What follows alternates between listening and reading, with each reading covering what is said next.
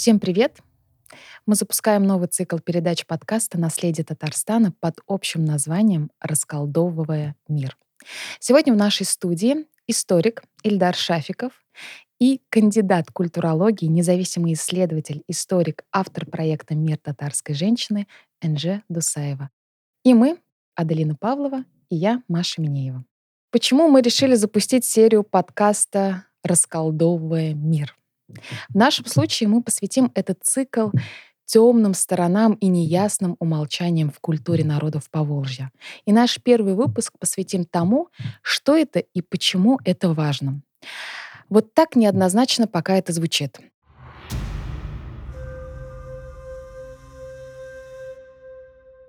Хочу начать с того, что само определение расколдовывания мира принадлежит Максу Веберу. А я думала, принадлежит Ильдару. Мы с Максом Вебером вместе старались. Всю ночь думали, думали, думали, вот и придумали. И что же вы придумали? Расколдовывание мира — это очень хитрая штука. И на самом деле определение, которое дал Макс Вебер и, собственно говоря, банда немецких, в основном протестантских философов XIX века, и в частности Ницше там, естественно, поучаствовал, человек, который, напомню, убил Бога.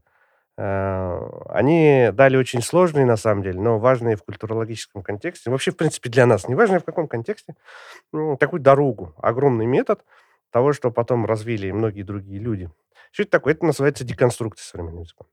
Деконструкция – это когда мы берем, в нашем случае, отдельные структуры повседневности, в чем именно целые структуры мы, скорее всего, Например? брать. Большие структуры повседневности, то есть из чего состоит наша жизнь, но она формируется как в неком контексте, ну, если рассмотреть ее как текст. Ну, то есть вот представим себе, что все вокруг это мега-картинка. Да, вот такой, допустим, Ван Гог какой-нибудь, сюрреалистический. Мегавселенная. Переходы цветов, да, они, по сути, и представляют собой большие такие вот конструкции наших обыденных практик, каких-то обычаев, постоянной рефлексии, да, того, что происходит вокруг. И, собственно, главный вопрос, почему мы делаем так, да? Вот Макс Вебер, собственно говоря, в своей книжке «Наука как профессия», по-моему, называется, да? Он как раз там срефлексировал такую модель, что если, допустим, первыми там учеными раньше это были философы, да, которым нужно было объяснить, что откуда взялось, и они придумали Бога сначала. Блин, так нельзя говорить, да? Философы Но придумали Бога. почему? Вполне себе. Да, что-то как-то я сам сказал и понял, и аж Не понял, что ты сказал. Это Да, вообще да, очень- это, кстати, показательно. Это про, про нас как раз и в каком мировоззрении мы Ну живем. и раз, да. насколько корректно так говорить. Вот. Это вот как раз одна из структур больших, собственно говоря. Ее как бы можно назвать религией, но сейчас религии в чистом виде нету. И вот это как раз та вещь, которую, наверное, мы закончим. Это будет околдовывание мира. Когда, несмотря на все вот эти вот телефоны, шмелефоны, мы все равно верим в Бога. А чем мы в него верим? Что тогда такое является нынешний Бог? Бог 21 века. Постсекулярный Бог, он какой? Ну, ладно, это другой вопрос. Но надо сказать, что все-таки есть люди, для которых э, религия существует, и это и является их частью повседневности и в 21 Нет, веке. я тоже верю в Бога. Вы как бы на меня смотрите так. Я этот э, как бы очень религиозный по-своему человек, между прочим. Но мы все по-своему Я в пятницу хожу кушать бялиш. Ну, потому что праздник. А намаз читать в А, пятницу. Ну, как бы периодически, периодически бывает меня Культура, она же да. всегда через еду. Еще не очень... Ну, я бы здесь, не, конечно, не хотела заниматься богохульством, но бялиш есть по пятницам тоже очень важно. Тут я поддержу Ну, Ильдара. вот и я тоже Да. как бы тоже считаю форму православных по религиозности. воскресеньям. Бялиш. Ну, и не только бялиш, я думаю, тоже приемлем. Да, да, да, Мне я про религию вообще сложно. Я бы все-таки вернулась а, вот к самому началу и поспорила немножко бы с Эльдаром по поводу деконструкции. Мне кажется, чуть-чуть рановато, если мы говорим про Макса Вебера, но вот этот термин расколдовывание мира, он, мне кажется, ну, является таким базовым и принципиальным, когда вся европейская мысль стала просто думать по-другому. И, собственно, это, ну, такой путеводной нитью стало, потому что люди фактически стали заниматься демифологизацией. То есть если взять за основу, что мы живем среди мифов, и мы мифы эти творим, мифы творят нас, то в этом смысле, да, по-другому рационально подойти к тому, ну, как бы к той картине мира, в которой мы живем. Потому что есть же еще и иррациональные представления. Ильдара, вообще как родилась эта идея такая? Ну, как бы началась она с того, что когда-то давно я начал писать диссертацию про повседневную жизнь, которую благополучно забросил. Вот. И, собственно говоря, в конечном счете, честно говоря, она свелась к тому, что я начал деконструировать повседневную жизнь, а категорию религиозности. Есть такая, в общем-то, большая категория, очень абстрактная, называется как бы религиозность. Да? Причем она существует в разных измерениях, э, начиная, не знаю, там, от социологии, заканчивая, собственно, самой религией. Да? Везде есть будет определение религиозности, что это такое. И можем даже найти какие-то, я не знаю, мерила. В этом отношении, просто ради интереса, вот шариат преуспел больше всего. По иудаизме такая же история, да?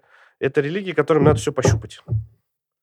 Вот им нужно все ощупать, им нужно все осмыслить, чтобы у абсолютного все был статус. Дозволено, недозволено. И, соответственно, по мере того, сколько у тебя, грубо говоря, там позитивных ачивок дозволенности, тем твоя религиозность выше. Ну, поэтому, допустим, э, Давай на структурами, примере. допустим, халяль-харам же знаем? Для нас кажется, что это две как бы полярные вещи. А может, мы все-таки поясним для тех, кто не знает, что такое Что халяль и халяль- харам? А, ну да-да-да. Допустим, халяль это, ну, как бы разрешенное, как бы, да, а харам это как бы абсолютный запрет. И возникает... Причем юридически и религиозно. Да, Это да, тоже ну- интересно, что оно на стыке находится. Да-да-да, так я поэтому и говорю, и в иудаизме, и в исламе как бы это вещи, собственно говоря, одно проистекает из другой. Собственно говоря, и рождают большие социальные табу, кроме того, да. Это, ну, вот пример известный, допустим, там э, на уровне мифов все знают, да, допустим, свинку кушать нельзя же мусульманам, нельзя. Евреям свинку кушать нельзя, нельзя. Значит, водку мусульманам пить нельзя, нельзя. Вот как бы вот это вот харам халяль. Но на самом деле гораздо категорий больше. Допустим, перехода из абсолютного там разрешенного в абсолютный запрет, на их огромное количество. Причем абсолютно разрешенный такой мега-архетип того, что как бы там вот супер хорошо и супер красиво и супер замечательно, является, в принципе, восстановление сунны или возрождение сунны. То есть действовать и жить, как жил пророк. Э, Есть такая большая категория, называется инсануль камель, совершенный человек. Прям вот, ну, значит, это человек, который вот поступал так, чтобы прям вот в рай просто не просто войти, да, а дверь пинуть, короче, и там все тебя встретят. Для нас, как бы вот в нашем вот контексте, повседневная жизнь мусульманина будет дробиться на вот эти вот семь частей от сунны, условно говоря, то есть после того, как жил пророк, да, до мутлак харама совершенно полного запретных вещей. И причем, как бы вот, ну вот ради интереса могу сказать, что полностью и абсолютно запрещенных вещей в исламе не так много. На самом деле сходу можно назвать только многобожество. Ну, то есть поклонение другим И богам. только. Да, потому что остальное как бы... Ну, то есть это на самом деле сейчас, конечно, могут найти там другие люди, меня камнями закидывать. Все остальные табу, они носят характер, я бы сказал, таких даже не временных. Есть обстоятельства... Придерживаешься, и хорошо.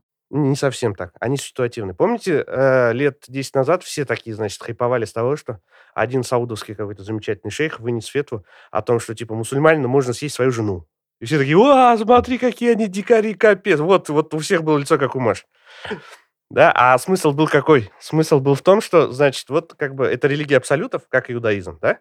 Есть, ну, вот абсолюты просто, мега-абсолюты, в которых мы не сомневаемся. Потому что мы даже их помыслить не можем. Эти абсолюты, в принципе, они сам внутри, как бы философия ислама называет их обычно акидой. Это вещи, система вероубеждений, оно прям символ веры, да? Который мы не можем себе посмыслить, э, по- помыслить даже того, что мы можем его переосмыслить или интерпретировать иначе. Почему? Потому что так сказал Бог. Вот. Я бы здесь добавила, мне кажется, вот то, о чем говорит Эльдар. Я не знаю, к сожалению, настолько хорошо ислам, э, ну вот как предыдущий оратор, но Я э, тоже хорошо то, то э, на что обращает с- э, внимание, что ислам очень бытовая религия. Она настолько встроена в жизнь, и в этом смысле, например, те процессы, которые мы наблюдаем сегодня, э, почему ислам так укоренен, почему столько людей практикует ислам. Потому что это связано просто с повседневностью, с бытом, о чем, собственно, говорит Эльдар. А по поводу запретов, эм, у меня, наверное, как у мамы, сразу такие параллели. Я вспоминаю, что когда только что рождается ребенок, запретов не, не может быть много.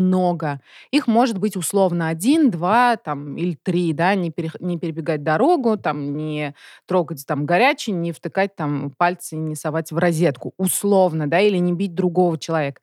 И в этом смысле, чем меньше запретов, тем более они применимы. Потому что если на все вы говорите нет, нет, нет, то возникает, соответственно, вопрос, ну, как бы, а когда же да? И вот это «скажи мне да», да, это же вопрос, который возникает у любого человека, независимо от возраста. И в этом смысле, мне кажется, с исламом тоже можно провести, ну, вот такие параллели, что, казалось бы, есть понятие, да, харам, халяль, а, есть, эм, ну, собственно, есть Коран как такое, ну, там, наставление очень важное, да, но при этом оказывается, что внутри все вариативно, потому что, например, есть фикхи, да, и, эм, и есть определенная свобода. И, э, с одной стороны, это просто фиксирует те практики, которые уже сложились э, или складываются, да, а с другой стороны, ну вот дает какую-то такую не знаю, я бы даже сказала свободу. Можно так сказать, Ильдар? Ну, тут вопрос, потому что как бы вы предполагаете, эта логика как бы приходит к тому, что такой сижу я дома на пенечке такой и думаю, да, в рамках вот слова фики. Ну, я сегодня, значит, с утра маликитом, ну, то есть следовать, значит, э, масхабам Малика. Да, а к обеду мне вот шафиитом захотелось, а к вечеру я опять ханафитом стану. Нет, Ну, свобода не с точки скорее, не зрения скорее, не плана, так, да. в плане выбора. Нет, ну, как Пророк бы, дает коллеги, коллеги, коллеги, я Возможность выбрать. А можно я как обыватель скажу, Давайте. который далек от религиозности, ну, из детства никогда Да, не был... росла в очень светском све- У нас было все светское, семье. и религиозные праздники, это были для нас просто традиционные праздники. Мы отмечали Пасху. Ну, я из татарской семьи, но у нас не было такого, что мы ходили в мечеть. Или кто-то у нас ходил в мечеть. Также и в, хра- в храм, ну, в православный. Да, ну и вот мы ездили в Раевский монастырь с родителями, там и мечеть посещали. И у меня вот из детства такое как бы представление об исламе и вообще об ре- о религии православия, например, что ислам — это очень запретительная религия. А, например, православие, оно более вариативно. Ну вот это из моего опыта.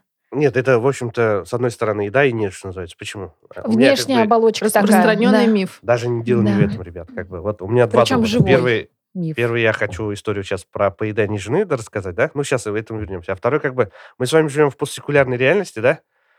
Религиозность, как вот, собственно говоря, некая это, э, шкала, да, определения той близости к Богу или там близости к какой-то тра- традиционной религии, вещь, существующая только в твоей голове. Все, что тебе скажут, собственно говоря, все соседи, это будет ерунда. И все мы как бы живем в этой реальности, и тут ничего не сделаешь и не скажешь. Для нас совершенно нормально там, допустим, я не знаю, когда девушки в меню заходят и спрашивают, а где можно помолиться.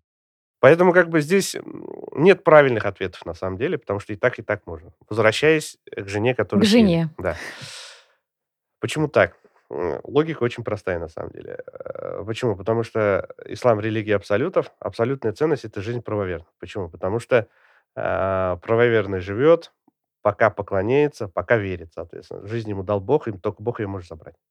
Соответственно, в той ситуации, когда, ну, тут, ладно, тут гендерное, конечно, неравенство появляется, да, очевидно, статус женщины в исламе чуть пониже, чем мужской, да, и получается, что э, при равных условиях, при абсолюте, когда есть нечего, пить нечего, да, жизнь, получается, мужчины, как поклоняющегося, как мусульманина, она чуть побольше, повыше статусом, чем у жены.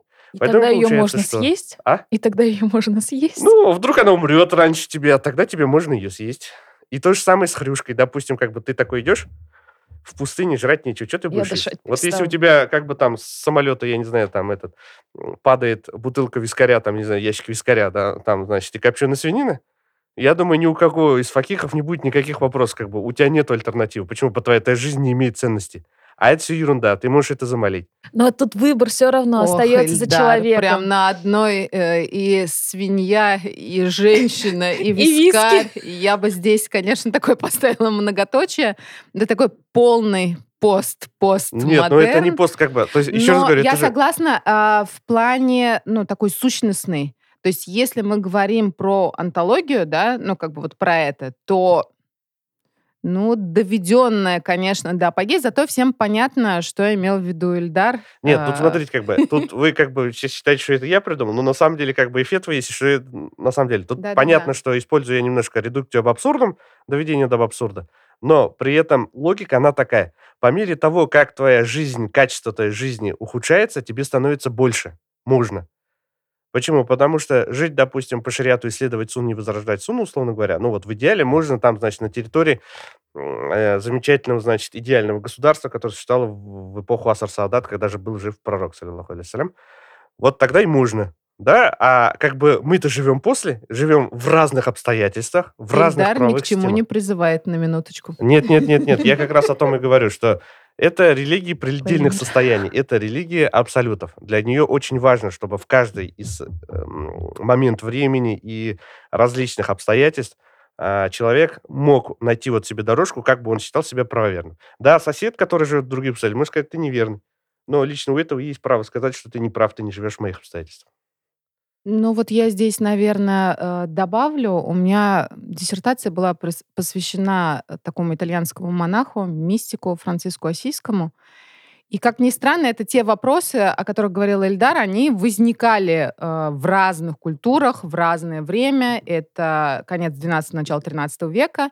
И, собственно, тогда тоже вопросы были такие, да, как бы как соблюдать, как следовать идеалу, хотя христианство при условно одном и том же, да, мы все-таки говорим, что иудаизм, э, христианство, ислам — это все авраамические религии. Мгм. Но при этом все-таки христианство отличается от ислама.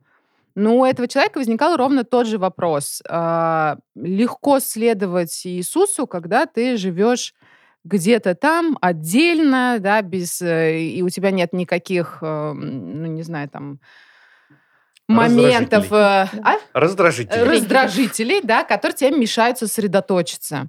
С- э, что, собственно, он говорит? Что важно быть в городе, внутри, жить при этом, да, и исследовать этим идеалам.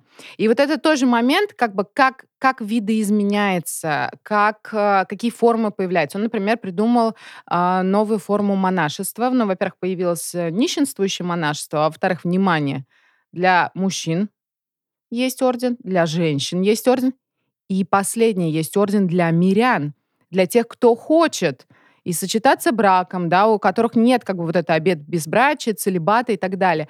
Ты хочешь оставаться в миру, но следовать определенным идеалам. В этом смысле, конечно, мы говорим о каких-то таких параллельных, да, где-то пересекающихся культурных процессах.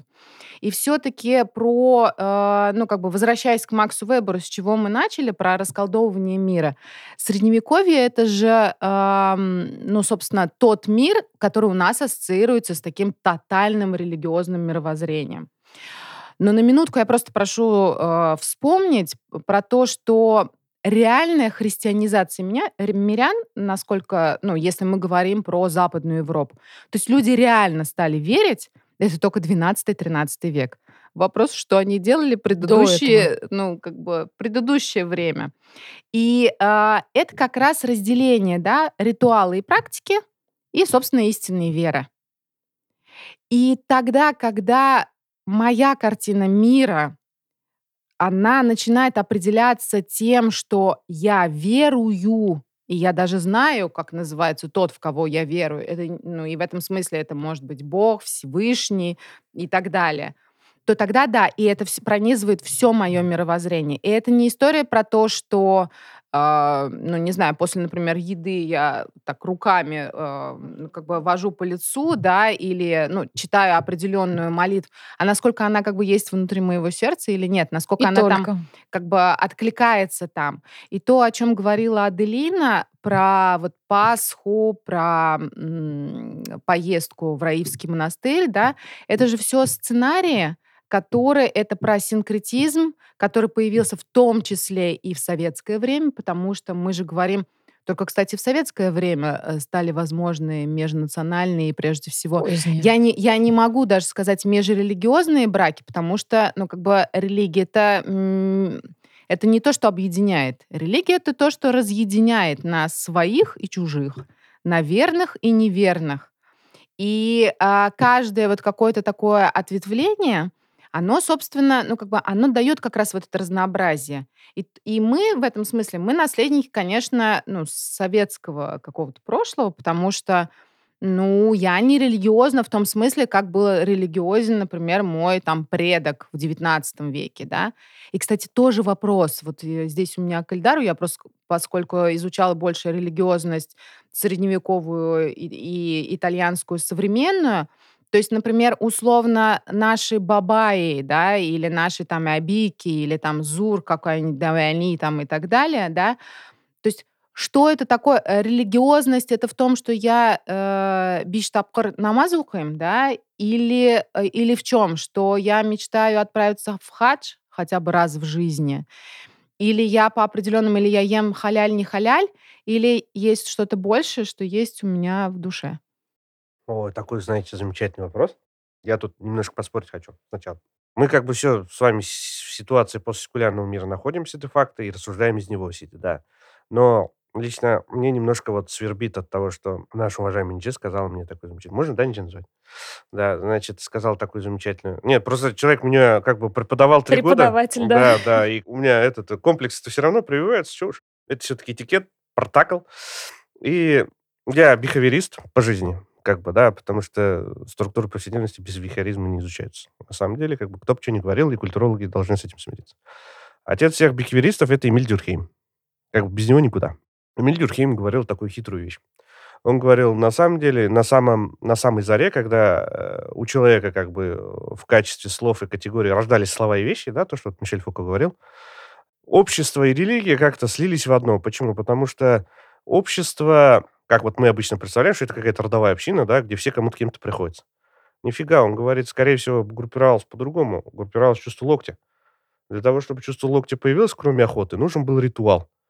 Значит, чтобы правильная охота у тебя прошла, вот расколдовываем мир, да, как бы, а у них мир же был заколдован, им для того же, они же не понимали, что там какие-то тактики надо. Нет, им надо было выследить это у мамонта и сожрать, значит. А чтобы мамонта сожрать, нужно, чтобы там бог-первопредок, или я не знаю, как он назывался, да, был за тебя. А для этого надо вместе ритуал провести. Там выпить кровь, там, не знаю, там салом измазаться, жиром, там, я не знаю, там, золой и так далее. Там, вот этот ритуал, как вот чувство локтя, оно, собственно говоря, сгруппировало общество и создало. Поэтому здесь религия объединяет. Это первый момент. Своих. А, ну, об этом он тоже говорит. Без свой-чужой, конечно, не рождается ничего, да. То есть нам все равно нужно понимать, кто хороший, кто плохой. Это вообще базовая категория, самый, как бы, где-то очень глубоко в структурах мозга рожден, расположен. Э, следующий момент. Вот смотрите, с религиозностью очень хороший вопрос. Мне он так нравится всегда. Но так как мы говорим про 100-150 лет назад, условно говоря, он связан с категорией, вот в данном случае, да, категория религиозности связана с категорией идентичности, причем напрямую, она в нее втыкается. И тут как бы мы возникаем, вот мы сейчас сказали этничность, да, есть какая-то там межнациональные браки, меж, ну, межэтнические, скажем так. Для этого надо понимать, а этнос существует или не существует. Да, здесь как бы две книжки сразу не вспоминаются, да, один, значит, мне гораздо больше нравится, это Эрнест Гелнер «Нация и национализм», потрясающая книжка, всем рекомендую. А вторая книжка чуть попозже появилась, значит, написал ее человек, которого часто называют Бенедиктом Камбербичем, на самом деле его зовут Александр Бенедикт, и она называется «Выдуманное сообщество». И, соответственно, так, здесь два, два взгляда, как бы. Может ли религиозность быть атрибутом этничности? Или, допустим, второй взгляд, да, как бы, а как я себя в этом вот пространстве ощущаю, если я, допустим, не знаю, что я какая-то, у меня есть национальная идентичность, что есть какая-то нация. Для этого же надо понимать, что это такое. А у тебя нет этого понятия, ты в деревне живешь. Тебе же не говоришь, что типа, парни, мы, короче, с вами принадлежим к великой татарской нации, мы там от Кулина Чингисханова, ну, допустим.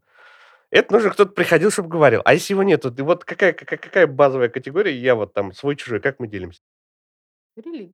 Не, вот ничего подобного. Сначала община, сначала община. Ну, Первый, община-то понятно. да. Первая община, первая это земля. Почему? И вот здесь вот, кстати, перемычка очевидна. Как называется надел родовой? Вот мы, смотрите, деконструкцию начали деконструировать, смотрите. Иманай, от слова иман, вера. Вот твой надел в деревне, он называется иманай. И вторая категория это, соответственно, та, которая объединяет меня с соседом, ну, точнее, с соседской деревней. Наверное, интеллектуальная элита ее осмысливала в категории Ахлислам. То есть Ахлислам, а как и переводится, как э, с арабского языка, мусульманин, человек ислама. Вот, и в данном случае там работал протокол в первую очередь. Ну, собственно, здесь мы уже как бы тут в пространство Фуко переходим, да. Картинка срабатывала, я считываю. Он лысенький, лысенький. Бородка у него есть? Есть. Значит, он этот э, рубаху не заправляет? Ну, не заправляет. Вот. Значит, штанишки коротенькие, значит, там видно тубак. Значит, все, наш пацан. И это работало во всех контекстах. Но это уже внешняя такая... Ну, это такая... э, Это Так все-таки мы тра- дальше, смотрите, система, так да. мы вот традиция. дальше. Это же как бы вопрос же следующий, как бы формы субъектности. Мгм. Насколько, точнее, какими образами этот человек мыслил. То есть, ну вот для нас совершенно нормально, что у нас, допустим, там и идентичности, и социальных ролей может быть огромное количество, причем, допустим, 80% из них это могут быть выдуманные вещи. Почему? Потому что в наше время обществу тяжело надеви... навязать или наделить нас какие-то категории. Это не средние века. В средние века, блин, там вот общество тебе сказало, что вы будете в такие цвета одеваться. Вы так и ходите. Общество сказало, что там, ну, я прошу прощения, как бы в вашу Но эту я, да. но я здесь, Везде конечно, тоже немножко это. У нас очень интересно, Бодрияр об этом писал, система вещей. У нас э, мы тоже наблюдаем система моды, да, и потребление, оно работает тоже очень интересно. Сказали, и у нас мода на определенный э, цвет, определенный фасон. Причем мы тоже видим, как современная массовая культура, на это мы уже говорим про Ну, это да. околдовывание мира, да? Это Про, про околдовывание, то, да, про это то, обратный как бы прием. как э, собственно, формируются новые вот эти знаковые Маркетинг. системы, да, маркетинг в том числе. Это капитализм. А, и, собственно, ну, так работает культура, когда мы открываем любую соцсеть, и нам говорят, ну, как бы, как Купи. себя вести, Да. ку- купи одно, нам рассказывают, как красиво жить, да, ну, то есть Ну, это утро вот ты сценарий. должен встречать э, в кофейне, да, Да, условно, да. Это как фитнес, раз вот там, я есть не знаю, и так То есть далее. как бы есть маркетинговый сценарий, под который нас укладывают. С одной стороны, а с другой стороны есть акторы, да, которые создают Причем делают это очень, э, ну, как бы мягко, ненавязчиво, но в, в этом смысле, если мы говорим про Фуко, то это, ну, с- собственно, с другой стороны. То есть здесь уже определяется не той религии или какими-то там Нет, традиционными нет, нет, укладами, нет, нет, а конечно. совершенно новыми. И у тебя есть впечатление, что ты сам делаешь выбор, покупая ту или иную вещь. Вот, я про то, что выбор есть всегда. И в священной книге тоже дают право выбора. Это несомненно. Но тут вот, кстати, про моду и вот про формы субъектности. Вот здесь вот у меня в голове одна параллель всплыла с э, средневековьем. Я вот не знаю, насколько она легитимна сама по себе, но я ее приведу. Значит, во времена Максимилиана Габсбу- Габсбурга, насколько я помню, да, э, это был конец 15 века, в империи был кризис. Э, Значит, ну там, там все время был перманентный кризис, но здесь был э, кризис феодальный. Почему? Потому что феодалы разорились, а Максимилиану хочется воевать, а воевать неким. И, значит, придумали земляные рыцари, так называемые, ланскнехты. Это были такие чуваки, которые дрались и умирали за деньги. Как правило, это были там младшие Наемники. сыновья феодалов, всякие бездельники, э, дети палачей, опять-таки, короче, и вот всякие такие около маргинальные товарищи. И они начали компрометировать вот эту систему, значит, визуальных, невербальных знаков, которая существовала в империи. Это значит, э, в зависимости от твоего статуса или там сословия, да, ты мог позволить себе одеваться так, или выглядеть так, или делать то-то и сё А эти нехорошие люди, значит, начали себе э, это, значит, в одежку, придумали такую специальную клевую одежку, зашивать различные интересные цвета. Причем иногда там получалось так, что цвета там, значит, твоих командиров, почтенных баронов да герцогов оказались у тебя где-нибудь в местах не столь Там. отдаленных, что называется, да? Да, да, да, да, да, да. Появилась мода, которая называлась буфы и разрезы. И, значит, вот эти товарищи писали письмо, уважаемые, там, царь-батюшка, император, такая история, говорит, эти паскуды, значит, невоспитанные, засовывают, значит, наши гербовые цвета там себе в непонятные места, там, доколе, прекрати, пожалуйста. И Яков Максимилиан ответил, что, значит, они, говорит, так мало живут, говорит, отвяжитесь от них.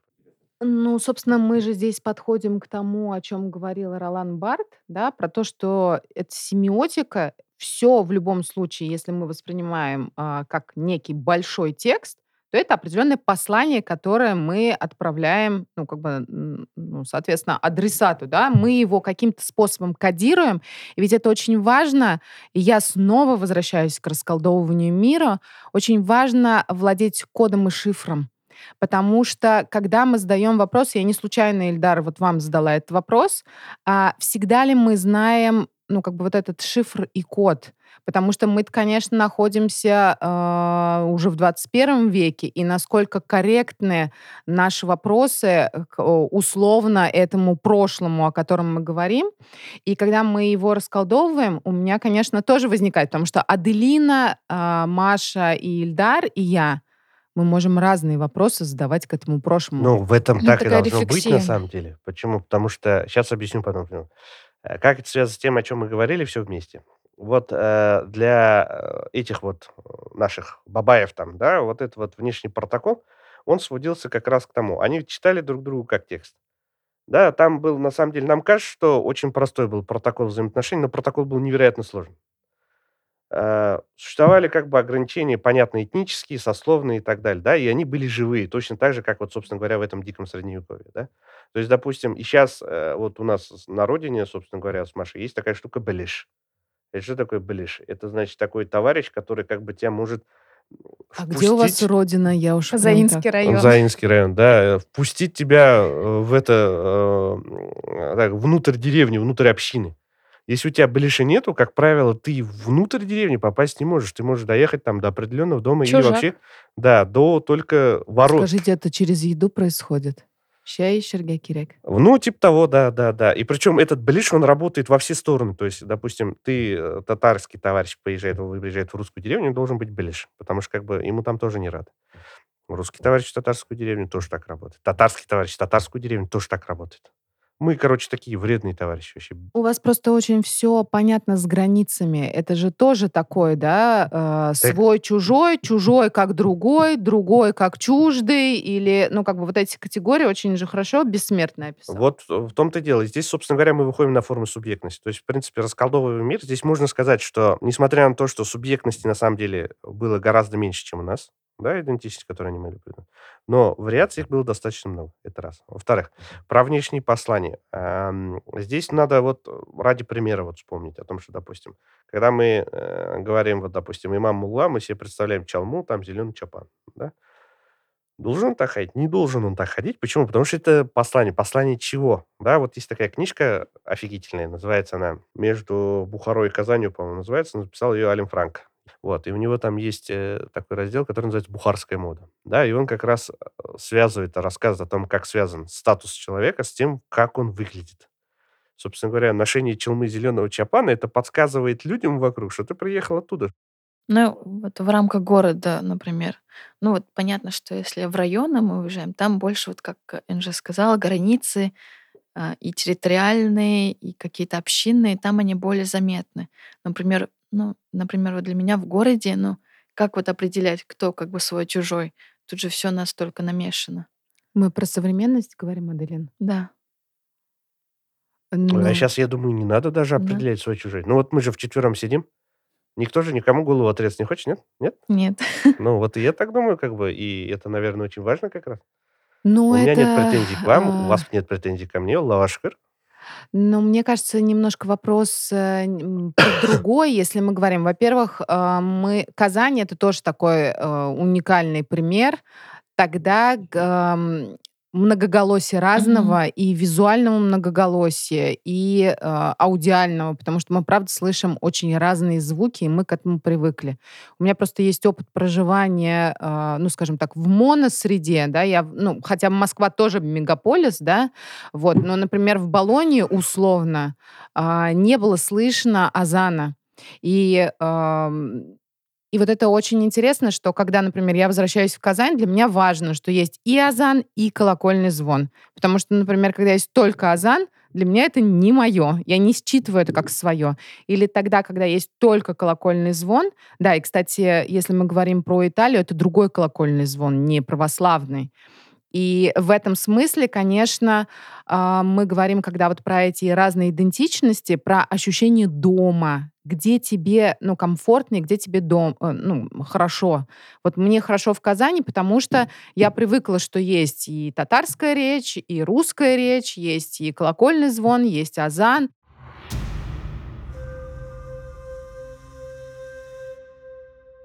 Сейчас мы с тобой в этом году часто путешествовали, и, в принципе, ты, у тебя очень большой опыт путешествия вообще, в принципе. И вот даже если брать а, период августа, вот мы с тобой были в Оренбурге, в городах Татарстана, у тебя было вот это ощущение а, свой-чужой? Ну, мне очень сложно с этим. У меня очень космополитичная структура. Но я не ощущаю себя своей здесь и не ощущаю себя своей там. Мгм. Ну, не знаю, даже в России, наверное. У а меня... где своей ощущаете себя? Я пять лет училась за границей, как раз было с 18 там, до 23, 22 там. И мой сознательное вот становление как личности прошло ну, в Европе. И, соответственно, это наложило ну, огромный отпечаток на мое сознание. Соответственно, сейчас у меня нету явного вот там вот, как вы говорите, дом, например, вы ощущаете, что Казань — это ваш дом. Ну, У меня такого нет. Но я и не знаю, я вот в поиске этого места.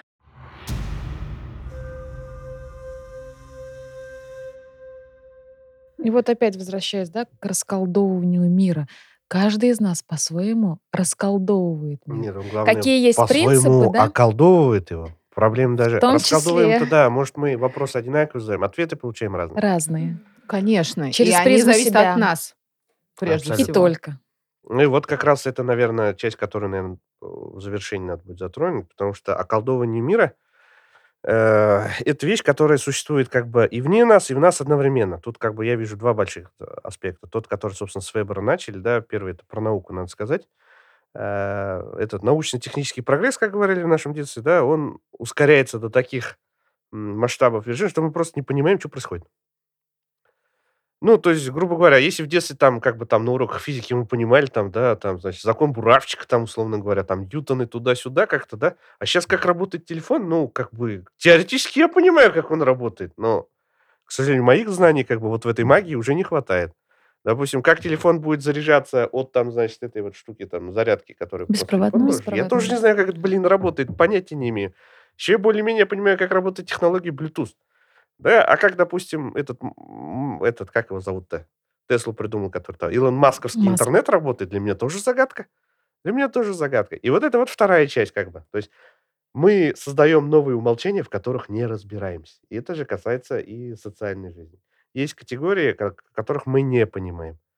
Да, допустим, раньше это был, ладно, просто конфликт э, там э, родителей и детей, да, просто родители всегда не понимают, что делать дети.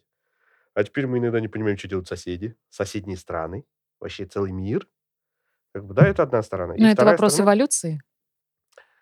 Не совсем. ну, как бы, ну, Ну, тут же, опять-таки, это же знаю. больше категория чего? У нас в голове творится, как бы, или это какие-то социальные подвижки происходят, или наоборот, социальные подвижки выдвигают, точнее, создают какие-то наши внутренние, там, около Просто психические подвижки. смотрите, очень интересно, что а, сейчас атомарное а, мышление.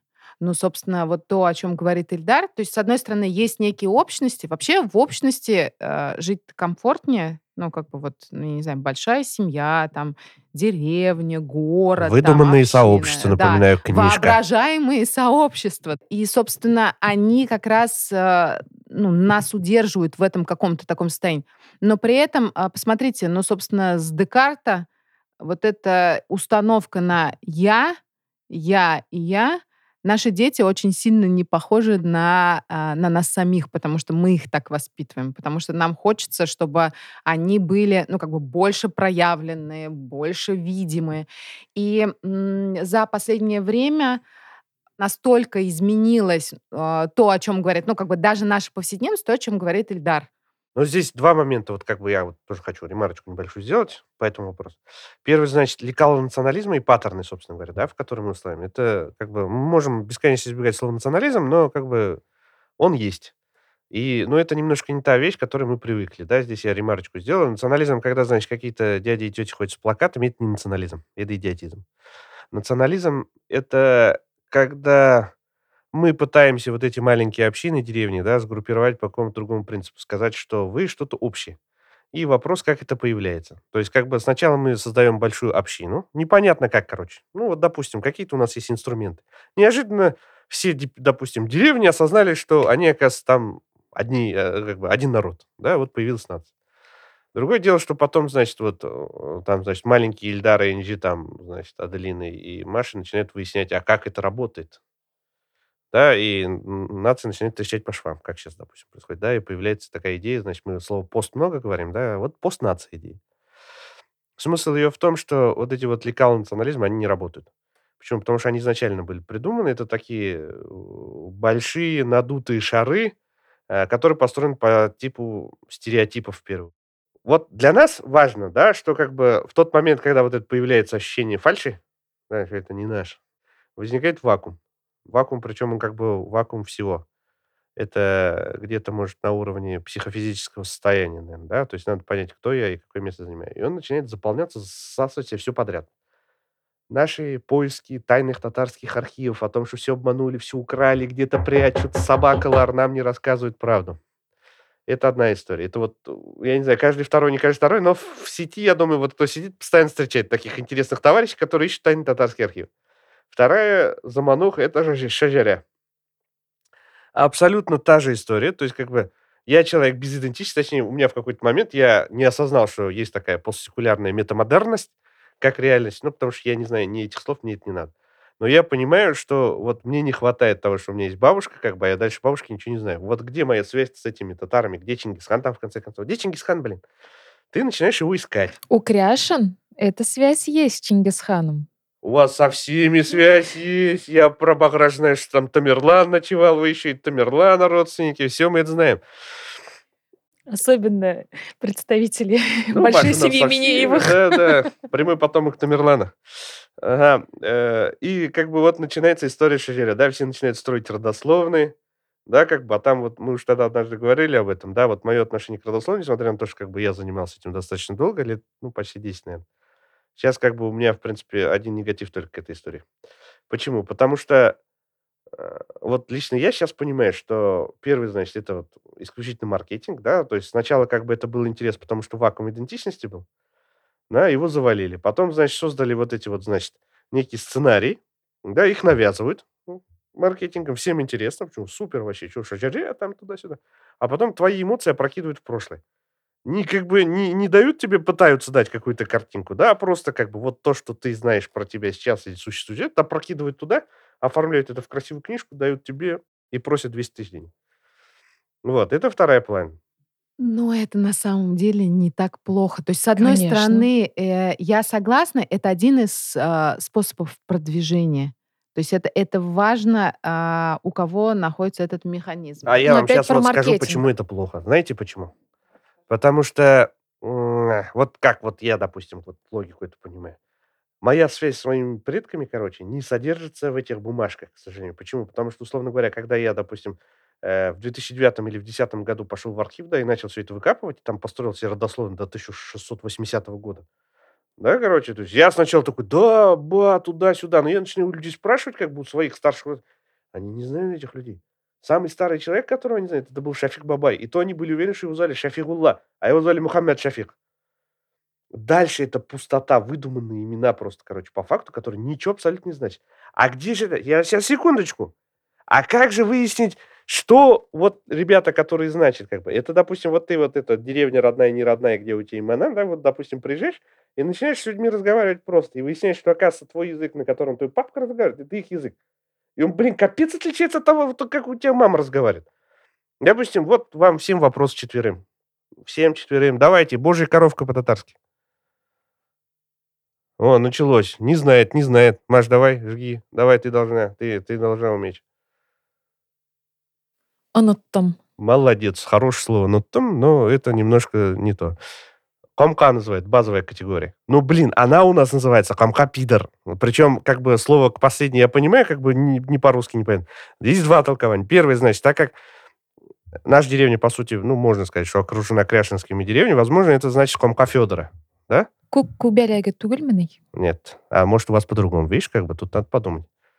Ну, как бы, мне кажется, пидор вот в том произношении, которое у меня есть, чувашский отец. Угу. Да, короче, вот, ну, и... Э, не, не отец-дед, прошу прощения. Ача, Ача будет э, отец, по-моему, а пидор это дед. И Еще вот Федор. здесь как бы реальность, как бы, вот она вот так и укладывается. То есть одно дело, допустим, у тебя есть мертвая цепочка имен, которая для тебя ничего не значит. А другое дело, когда там, я не знаю, там, ну вот этим разговором, не разговором, там, не знаю, вот можно в Яли сходить, у них архив потрясающий есть поковыряться там и найти что-то больше, чего вот реально живую. А там же находится вот просто из своего, опять-таки, тоже прошлого дурацкого. Я немножко про другое. Все-таки мы говорим э, про коллективную память. Я вообще предлагаю об этом поговорить как-то отдельно. Нет, я согласен, да. да, а, да. Про то, что когда есть участники, э, ну, когда для вас история это что-то живое, то, о чем Эльдар постоянно говорит. Когда есть передатчик воспоминаний, есть это звено, которое помнит Шафик Бабая то, что другое до Чингисхана, это уже... Э, ну, это вот наций-национализм. Это наций-национализм, это да, но это уже это холодная фаза памяти. Это то, о чем пишет Алейда Асман. И, собственно, с этим надо работать. Просто вопрос, как бы, чьим На... это инструментом будет. И кому это надо. Не, вот этот вопрос как бы, то я вот, когда люди раньше ко мне приходили, я когда вот этими делами занимался, я первый вопрос говорю, для себя говорю, поймите, вам это надо или нет? Сейчас, я говорю, там демоны повылазят, допустим, да, как они там, не знаю, там, Скелеты в шкафу. Да. да, да, вам это надо или нет? Вот это вопрос. Просто одно дело помириться, а другое действительно понять, что там происходило. Если там твой бабай, там, я не знаю, там за кражу лошадей сидел там, сидел там, я не знаю, там доносы на соседа писал, тебе надо это знать? Ну, тут тоже такой вопрос, э, и мне кажется, что мы возвращаемся к ва- с вами к тому... К поиску себя. ам, ценности. Вот то, о чем говорит Аделина, это не всегда может быть... э, то есть, может быть, например, ценности от того или иного пространства не совпадают с моими внутренними ценностями и наоборот. И уже это может быть... Мы объединяемся с вами по ценностному принципу. Не по религиозному, не по этническому, да, а мы здесь, потому что у нас такие ценности. Нам Казань близка, потому что это в ценностях Казани. Для Казани важно вот это и это. Я знаю очень много людей, которые приезжают в Казань и говорят, ну, сколько можно вообще? Мы как бы, мы другие, например, у меня друзья из Екатеринбурга, принципиально другой город. И это вопрос, насколько мы совпадаем друг с другом, с пространством и с людьми.